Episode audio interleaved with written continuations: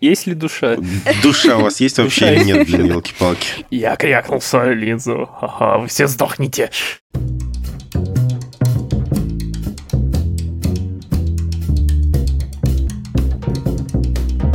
Привет! Вы слушаете подкаст Хоба, подкаст, в котором шестеро друзей, не всегда шестером, в разных комбинациях собираются и обсуждают какие-то темы, которые их волнуют. Новости, статьи. Меня зовут Далер Алиеров. Меня зовут Аня. Я Коля. Здрасте.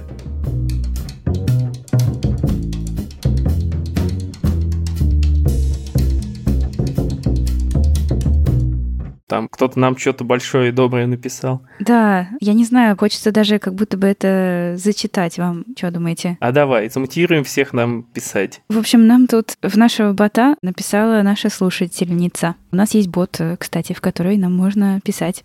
И написала большое сообщение, которое мы тут же все прочитали несколько раз. И, ну, не знаю, я прямо прочитала его утром и подумала, что, ну, все, типа, можно закрывать этот подкаст, потому что он выполнил свою миссию, потому что очень хорошее сообщение о том, как мы помогли слушательнице в ее пути выздоровления и работы там с разными ментальными сложностями, и что мы, что как-то, ну, не помогли, а, как сказать, были рядом, в общем, пока она этот путь проходила.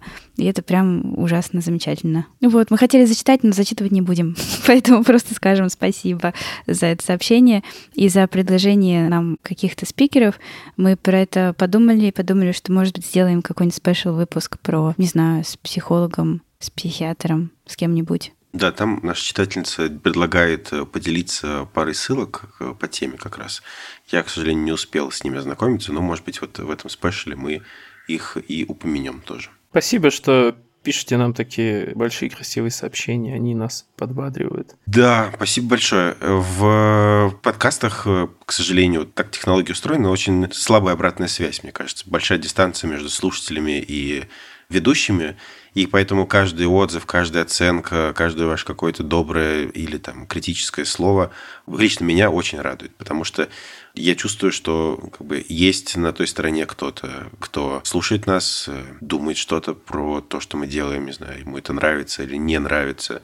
Спасибо большое, и если вдруг вам нравится подкаст, и вы давно хотели что-то сказать, то не стесняйтесь написать об этом, куда вам будет удобно. У нас есть почта, у нас есть бот – в Телеграме, есть отзывы в Apple подкастах, комментарии в Кастбоксе. Не стесняйтесь. Я исправно, кстати, лайкаю каждый комментарий, который нам оставляют в Кастбоксе. Каждый и даже отвечаю Спасибо там большое. периодически. Так что да, пишите.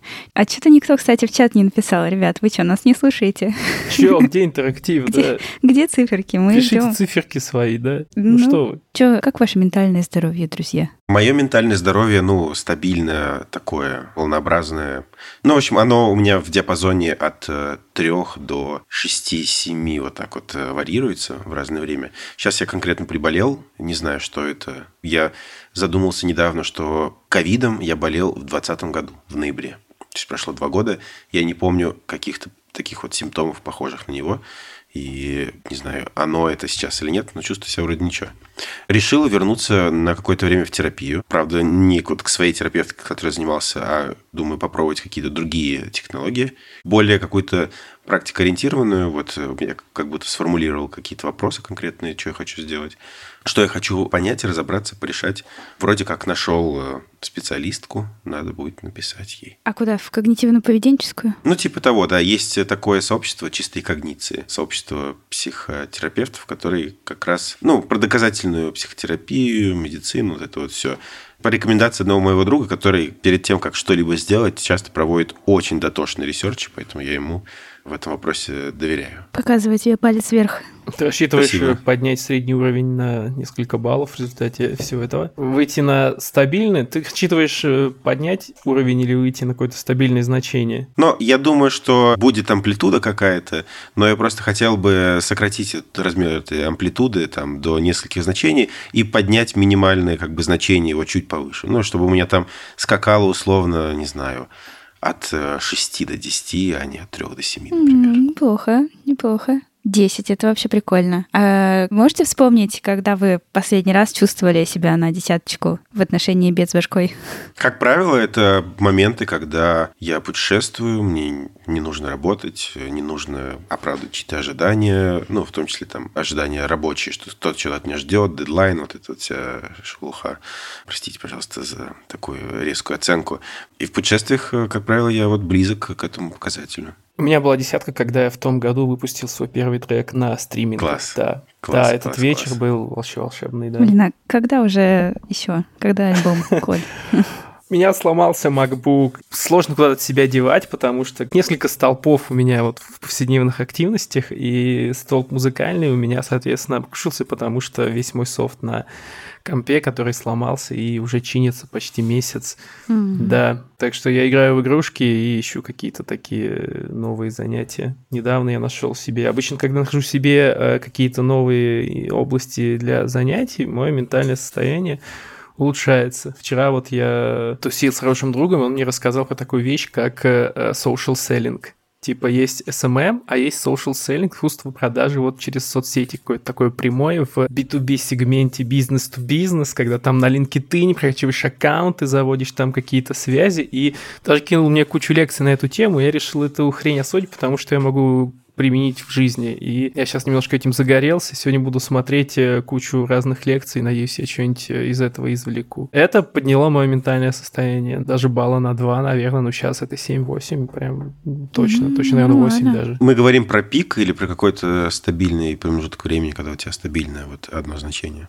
Вот я не знаю, является ли пик десяткой. Если это прям пик, не является ли это просто каким-то отскоком в какую-то сторону, в одну? Ну, то есть, э, если ты вдруг вылетел в десятку там с четверки, потом вернулся на четверку, это не то, что у тебя плохо и хорошо, это ты, ну, в фазы вошел разные. Так что, наверное, про стабильные. Но хороший вопрос. Ну, Коля, в общем, продажи продажами, но альбом мы ждем от тебя все. Я верю, я надеюсь, я жду. А, ну да, ну и кратковременные какие-то э, всплески, когда я для себя открываю новую музыку. Это вот, ну, это такое простое средство, которое дает быстрый эффект, да. Я недавно узнал, как называется, например, стиль, который... Короче, история, что я нашел на Яндекс Музыке плейлист, захожу в него, ну, типа, ин- интересно, называется Industrial Hip Hop. Я начинаю слушать понимаю, что почти все, что меня цепляет последний там год э, в музыкальном плане, почти все эти исполнители есть там, ну, типа, вот прям нарезка. Я такой, вау, вот как это называется, прикольно. И, соответственно, я пошел копать и открыл для себя кучу новых имен, это тоже меня взбодрило. Но я могу умно говорить, что я слушаю Industrial Hip Hop. Кому интересно, я могу приложить ссылку на этот плейлист Яндекс Музыки, он чудный. Прикладывай. Рассказать вам про искусственный палец? А давай.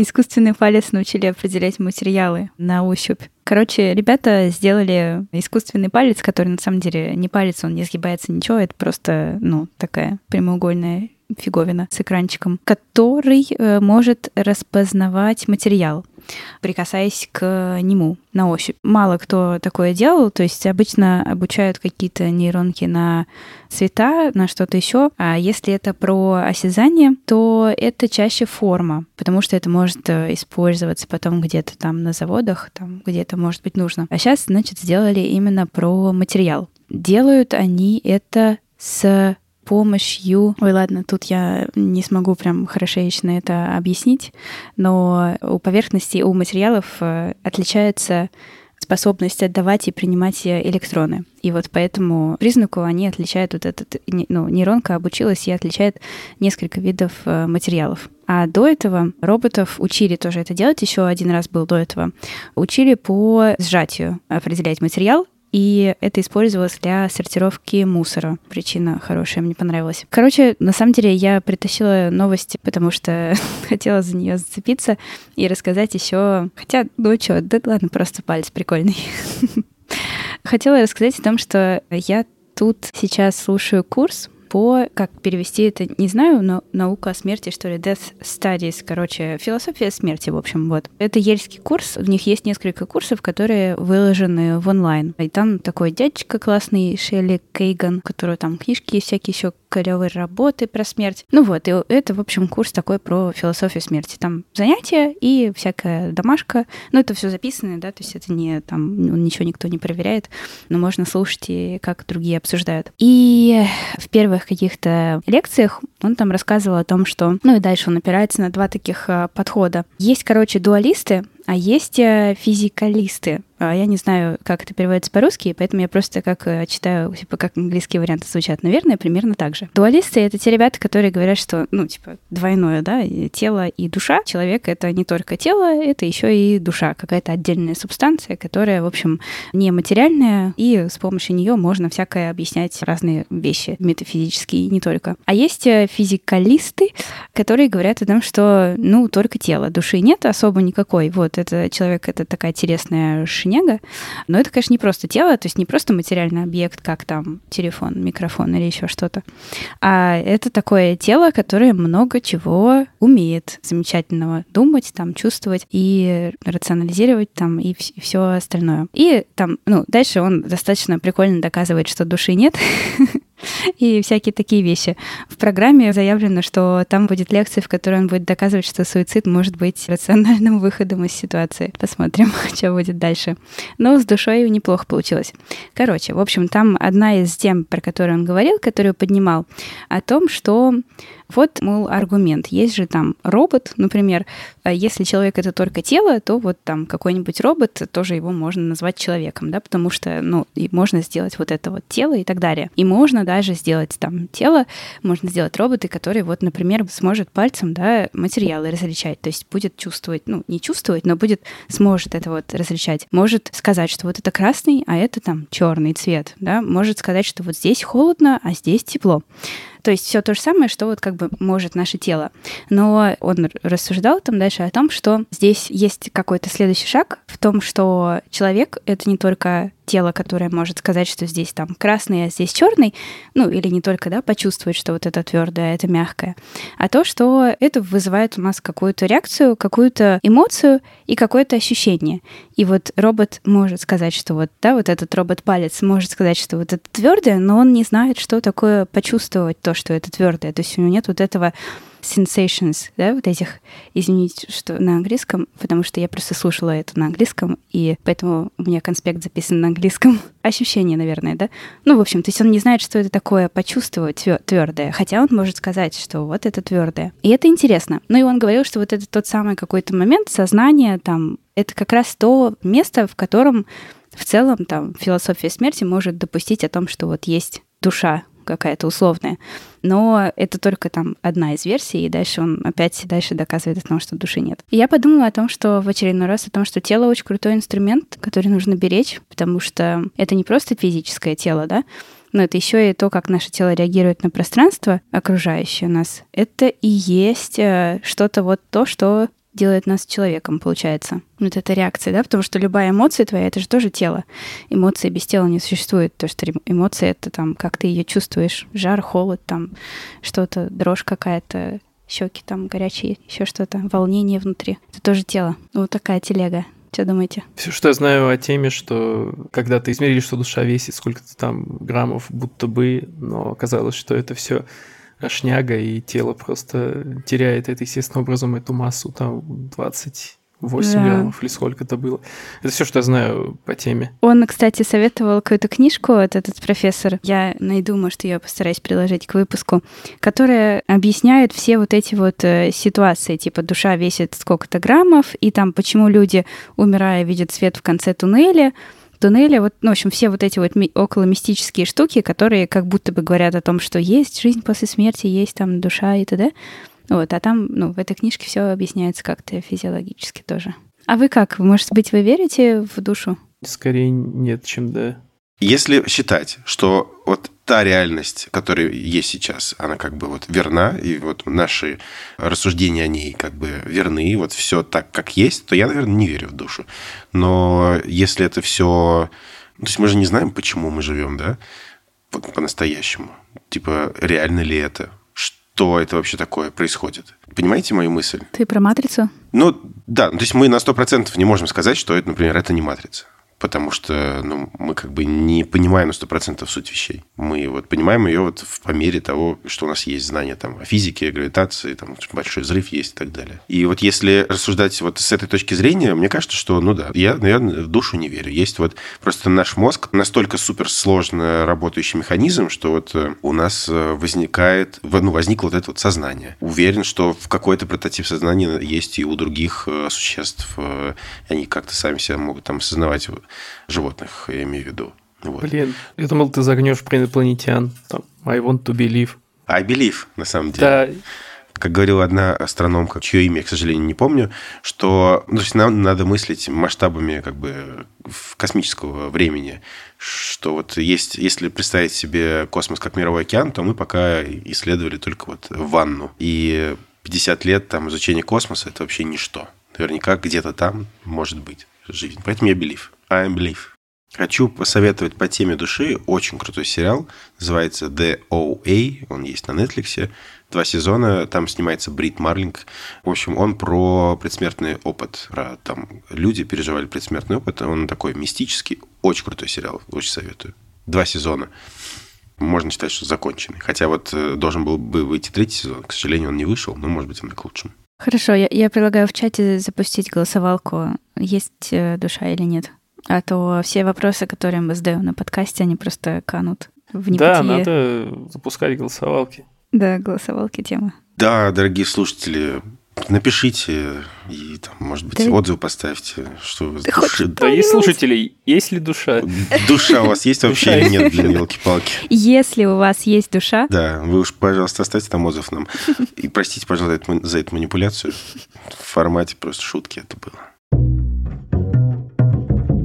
Я принес статью про работу перегонщиков каршеринга. Довольно грустная статья, потому что я считал раньше, что вот таксистам тяжело, прям тяжело, а ну оказывается вот автоперегонщикам еще тяжелее, потому что они работают за гораздо меньшие деньги. То есть суть работы в том, что ты выходишь ночью, ищешь машины каршеринговые, которые где-то там кто-то оставил, и приводишь их в порядок, чтобы на следующий день их могли снова взять в прокат люди. То есть тебе надо проверить ее на повреждения, если есть повреждения, надо тщательно все отфоткать, затем подвести машину на мойку, дождаться, когда ее помоют, опять проверить, что все цело, на мойке ее не покоцали, и припарковать ее в правильном месте.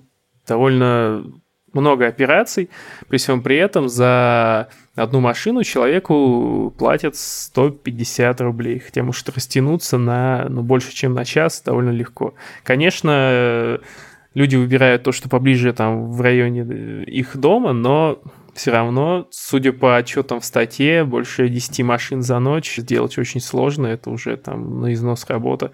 И ты зарабатываешь со смену, считай, тысячи полторы. Это по Москве. И это довольно мало, учитывая, сколько я вижу на счетчиках такси. Типа там в разы больше, и даже с учетом какой-то доли, ну, Яндекс вроде берет процентов 30, что ли, с дохода.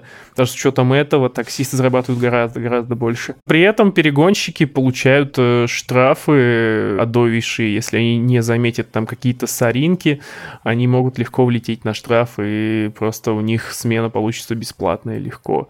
Плюс э, есть история, что их обвиняют в том, что они фальсифицируют э, фотографии машин. На самом деле они типа не помыты. И за а, 190 рублей машина одна, 190. Ну, как бы разница небольшая. Я думаю, еще от каршеринга зависит. В общем, 190 самая большая сумма, которую я видел в статье. Ну и есть мнение, что за такие деньги особо не стоит ничего спрашивать с людей. Тем не менее, спрашивают дофига. Я вот сейчас быстро загуглила. Такси на самом деле примерно такая же ставка. 200 рублей в час, 2000 рублей за смену. Ну, это вот быстрые ссылки, те, которые я нашла. Может быть, там можно загуглить mm-hmm. что-то еще. Но похоже, что немного, да. А, я думал, такси больше. Я обычно где-то там на экономе катаешься, где-то вот в второй половине дня у человека там на счетчике тысяч там 6-7. Я думаю, ну, наверное, это вот он заработал за день часть этой суммы, там меньше половины заберет. Провайдер, Яндекс, например, все равно будет больше, чем здесь. В общем, работа тяжелая. Тут в статье есть еще видосик про стажировку. И статья появилась, потому что этим вопросом заинтересовался YouTube-блогер Антон Бажин. Бажен, по-моему, не знаю, не слышал о таком раньше. А еще прикольно, что мойка вот в таких автомобилей, она происходит в промышленных каких-то масштабах и стоит всего 80 рублей по Москве. Это нифига себе. И за 80 рублей, я помню, я как раз, например, за эту сумму я смог э, вписаться на самомой, чтобы отдрать велосипед перед их обслуживанием, который был весь в грязи. Ну, типа, а я дал полтос чуваку на заброшенной какой-то мойке, и он просто сказал, ну вот тебе шланг, вот тебе шланг, вот тебе там какое-то мыло на... ну все, нормально, нормально. Я не претендую на больше свои деньги, дайте мне просто э, воды безлимитно. В Сокольниках есть э, место, куда я вожу велик свой мыть. Ну, там прям стояночка, шланг, э, и ты приходишь, можешь помыть нормально. Ну да, это классно. А тут за 80 рублей люди моют тебе машину, блин. И, судя по всему, они должны и внутри что-то с ней, ну, как-то внутри ее обработать, не только снаружи. В общем, капец. Хуже перегонщиков, только мойщики для перегонщиков. ну, в плане в плане заработка. Я видела ребят по ночам, которые перегоняют э, самокаты из одного места в другое. Это очень клево выглядит. Там... По шесть штук на одном. Да, да, да, потому что у них типа шесть штук стоят в ряд, а еще там один типа сверху им перпендикулярно, и вот они на этом всем едут еще прям, ну, как на самокатах, и везут куда-то. А вот Интересно, сколько им платят. Интересно, не штрафуют ли их за это? Разрешено ли? Так они же организаторы. Стоп, а как они? Как они в смысле стоят? организаторы? Нет, это же тоже такие же исполнители, э, вот как и мойщики. Ребят, как это устроено, да, вот технически? Шесть самокатов за раз. Один самокат. Второй самокат кладешь перпендикулярно э, тому, на котором ты едешь. Второй самокат кладешь на 45 градусов э, вот на второй. Третий в другую сторону на 45 градусов. Потом еще вот так вот. И становишься, короче, на самый верхний. Вот, и едешь. А самый такой. нижний самокат, то есть все это, вся нагрузка все ложится это, на да, нижний да, самокат. Оу. Все это везет. Это вот. нифига себе. Пару раз видел такое чудо. Мощно. Природы. Mm-hmm. Да не знаю, вот что с этим делать и что сказать. Хочется зафиксировать, может быть, что с одной стороны у нас есть вот этот вот такой весь дружелюбный для тебя сервис, что мы вот каршеринги, Яндекс Драйвы и прочее, прочее. С другой стороны, есть оборотная сторона, за счет чего эти каршеринги, эти сервисы такие дешевые. И мне кажется, что это проблема, которая, надеюсь, когда-то будет более системно решаться, но вряд ли она будет системно решаться без изменения каких-то фундаментальных штук вот в обществе нашем, потому что это про заботу о людях, про качество труда, про профсоюзы, а у нас, мне кажется, не особо профсоюзы любят. И интересно, как бы мир сложился. Вот э, я просто недавно читал новость, на Гардине писали про то, что Uber в интересах компании подталкивал водителей к участиям в протестах, которые были вот во Франции, когда Uber туда заходил. И, ну, Uber нечестным способом продвигал себя на рынке, и вполне возможно, если бы он как бы честно играл, вся эта модель бы просто не выжила бы, и мы, возможно, у нас не было бы всех этих вот подписчных сервисов и так далее. Мне кажется, это станет ситуация с гораздо лучше, когда у нас нормально внедрятся тачки на автопилоте. Я представляю, что вот, вот этот сценарий отрабатывается легко на автоматике, то есть, типа, у тебя тачка вечером, ты с ней связываешься удаленно, у тебя, ну, изнутри салон можно сфоткать камерами внутренними, то есть расставить камеры с фоткой, удаленно там диспетчер какой-то смотрит, ага, салон чистый, нормально. Вот, правда, снаружи, конечно, может быть сложно, но если уж заморочиться, типа какой-нибудь там может вылетать дрон, фоткать машину со всех сторон, и удаленно, типа, можно ее будет окнуть, это нормально. После этого диспетчер нажимает кнопочку, и машина сама едет куда надо. А если нет, он нажимает кнопочку, и машина ищет ближайшую автомойку, и на ней уже происходит автомой и она едет куда надо. В общем, я вижу технологии, которые могут порешать вопрос этот без участия человека. Загуглила, сколько получает таксист в Европе, и не то чтобы тоже очень много. Вот статья 22 года про Германию. 1640 евро в месяц. В месяц? Да. Mm. Ну, ну, маловато. Учитывая, что это Европа, Для... Германия, да? Да, да, есть... там, да, там цены дороже, да. Угу. Да, ну там, наверное, это как-то компенсируется всякими социальными да, льготами, я думаю. Ну, соцобеспечению ниже получше как будто бы. Ну, хотя ладно, это, наверное, Я не в курсе, да. не в курсе. Ах, ладно. Надеюсь, что как-то это все будет развиваться. И мне кажется, технологии спасут э, людей от э, такого невеселого труда. Вот мне хочется сделать отдельный спешл как раз вот про то, что ты сейчас, Коля, говоришь, про веру в то, что технологии спасают, технологии снимают с людей необходимость заниматься бредовой работой. Есть э, такой чел, Гребер, у него есть книга «Бредовая работа». Он как раз там вот пытается доказать, что с э, увеличением автоматизации не уменьшается количество бредовой работы. Ну и сам термин э, ну, объясняет, что такое бредовая работа. Надо бы запилить что-нибудь такое про это. Следующие две темы от меня. Первая – это про умные контактные линзы. Есть такая компания калифорнийская Mojo Vision, и она недавно провела успешное первое испытание контактных линз, в которых есть функция дополненной реальности. Что это такое? В общем, линзы, короче, обычные, выглядят так же, но в них встроен экран, он типа самый плотный в мире. Вот он может проецировать дополненную реальность, все вот эти вот интерфейсы. И в этой линзе, кроме экрана, встроен еще батарейка, радиодатчик, который синхронизируется с устройством, вот, в котором происходит вычисление. И еще там есть процессор, который тоже производит какие-то вычисления. И ты вот натурально, у тебя эту линзу ты в глаз надеваешь, и у тебя там, например, в аэропорту ты можешь проецировать навигацию по нему, можешь, вот на сайте у них э, всякие промо-ролики показаны, и там, например, э, спортсменка, она делает какое-то упражнение канатами вот так вот э, туда-сюда трясет. У нее показывается ее сердцебиение в дополненной реальности, и показывается, какое упражнение, как ей это нужно делать все. И понятный интерфейс, то есть ты без рук управляешь. Ты вот глазом двинул, и у тебя там сменяются экраны, ты можешь получать данные вот о собеседниках, кстати, там, ну, какие сценарии применения есть. Вот данные собеседники, ну, я на Аню смотрю, например, вижу сразу ее телеграм-канал, где она работает. Возможно, там, не знаю, будет подписка для сталкеров, я узнаю, там, где ты живешь и так далее. Не знаю. Наверняка что-нибудь такое появится, кринж какой-нибудь. Наверное, от Яндекса. Потом они заплатят штраф там 30 тысяч рублей. Да-да-да-да-да-да. Сольются данные, они заплатят копейки за это обязательно. Ладно, что ж вы так про Яндекс, не знаю. Но, блин, я прямо вижу Darknet какой-то вот здесь. Вот прям. Darknet сервисы, да, выйдут на уровень, типа, не просто закладки, а будет прямо целые нелегальные платформы. Надо будет прошивать эту линзу через какие-нибудь прошивки, как знаете, вот во времена на заре андроидов это было, можно будет прошить свою линзу, чтобы поставить в нее нелегальный сервис из Даркнета. Вау.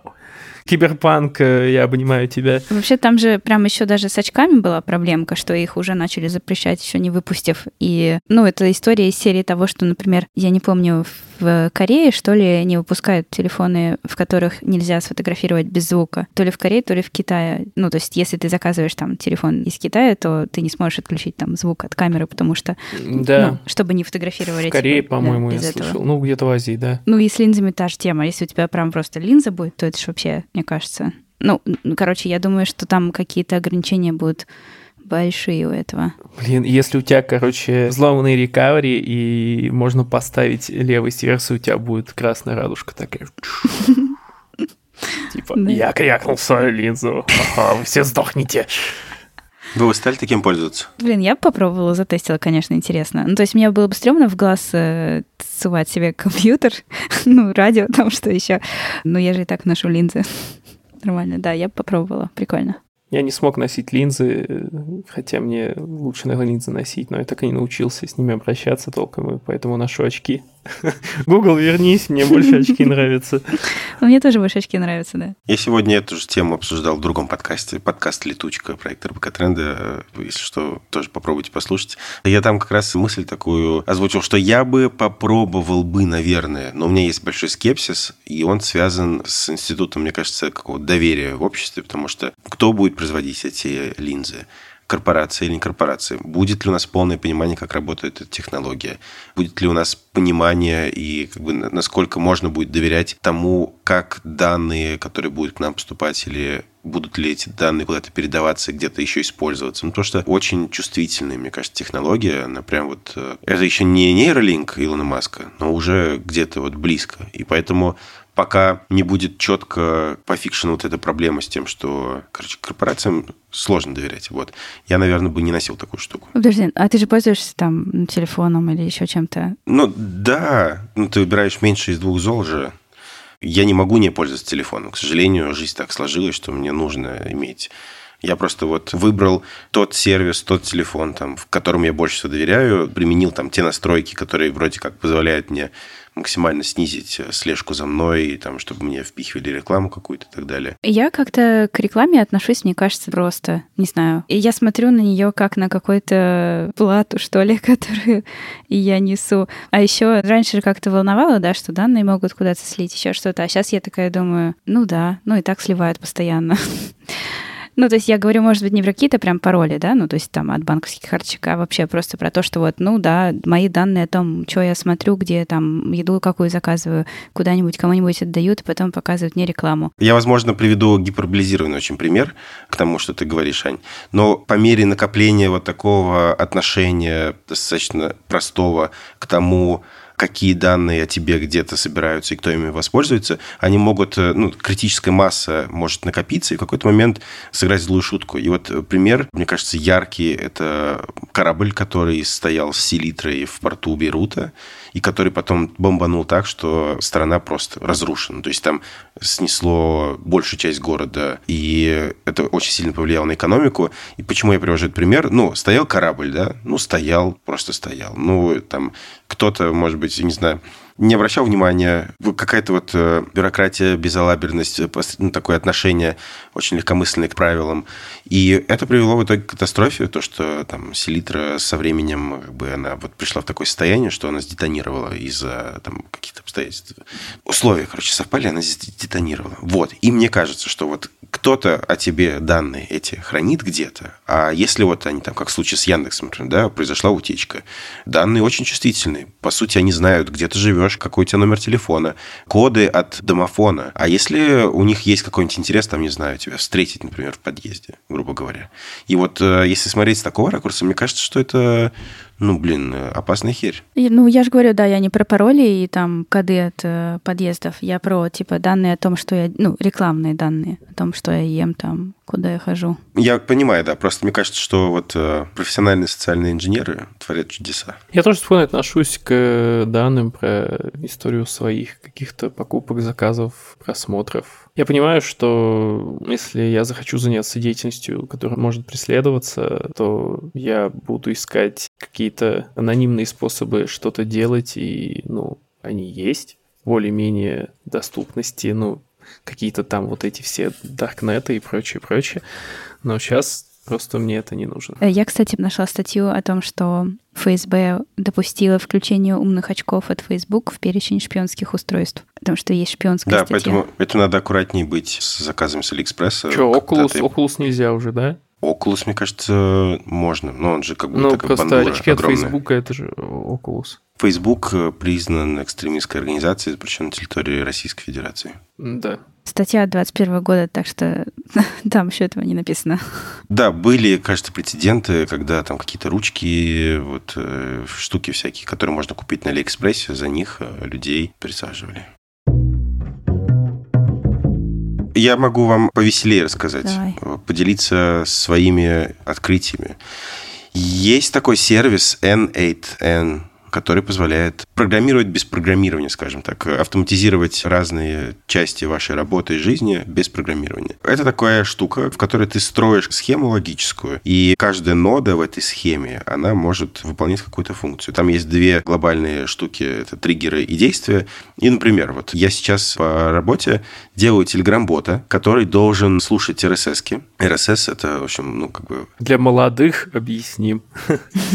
как, как бы это сказать? Э, а вот, кстати, как сказать? Я вот никогда не объяснял, что такое RSS. Но это формат такой данных, XML формат данных, который описывает какой-то набор данных. Ну, в нашем случае подкасты. То есть там, например, каждый выпуск, он содержит заголовок, ссылку на mp3-шку, эм описание, ну, там еще обложку и так далее, и так далее. По сути, вот RSS feed хобы – это огромный список всех там наших 90 плюс выпусков. И каждый выпуск определенным образом структурирован. И подкастные там, сервисы умеют э, с этой RSS обращаться, и они ее там берут, данные из нее, и уже распихивают куда надо. Вот в Apple подкаст, если вы зайдете, там будет заголовок, аудиофайл, описание, участники, обложка, и это все берется из RSS. И вот у нас есть телеграм-канал, у нас есть около 13 подкастов, не все они, конечно, идут, и представьте себе при каждом выпуске, допустим, у нас там три раза в неделю выходит подкаст. И это загрузить телеграм-канал, аудиофайл, оформить описание,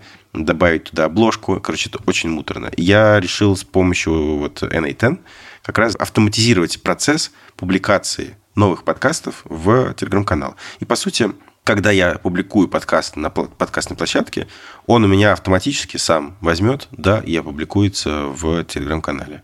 И вот это все можно сделать без программирования. То есть, по сути, у вас там будет 6-7 вот этих вот нот, в которых вы там, ну, причем, что там в некоторых нодах можно использовать JavaScript, то есть там можно немного программировать, работать с массивами, и там э, очень много разных как бы сервисов, э, с разными сервисами он умеет работать, с Google таблицами, с Telegram, с Twitter, с HTTP запросами, то есть, по сути, можно, там, не знаю, если у вас есть какой-нибудь API, который умеет случайные числа генерировать, то вы можете подключить, там, получать эти числа. Короче, там безграничные возможности. С Notion можно работать, э, например.